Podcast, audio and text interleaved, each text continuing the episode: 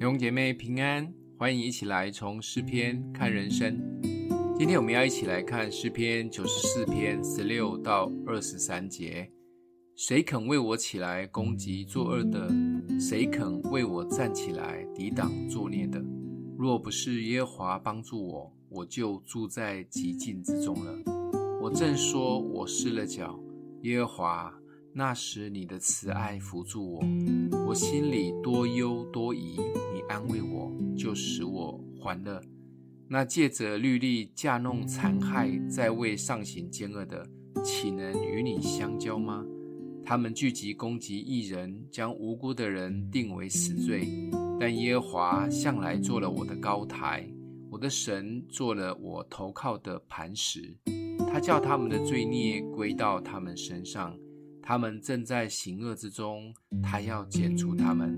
耶和华我们的神要把他们剪除。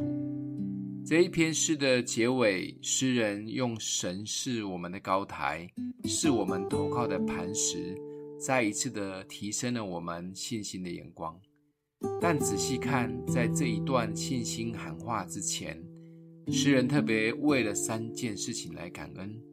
他感恩，因为有神的帮助，才不至于默默的死了；他感恩神的慈爱，才不至于跌倒了爬不起来；感恩神的安慰，才不至于忧愁满面。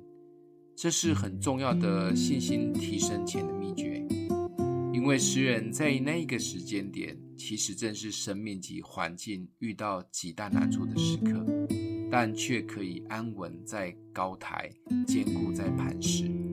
对神的儿女来说，当我们期待能有胜过环境困难及超自然的信心时，我们也可以学习像诗人一样，为三件事感恩。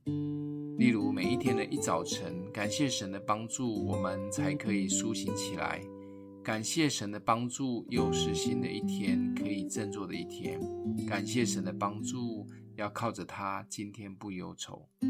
总之，要提升信心之前，先来为三件事来感恩，相信会大大的帮助我们每一天的生活都可以活在高台及磐石上，信心是坚固的，心情是喜乐的。现在就想一想，也请在下方留言三件感恩的事。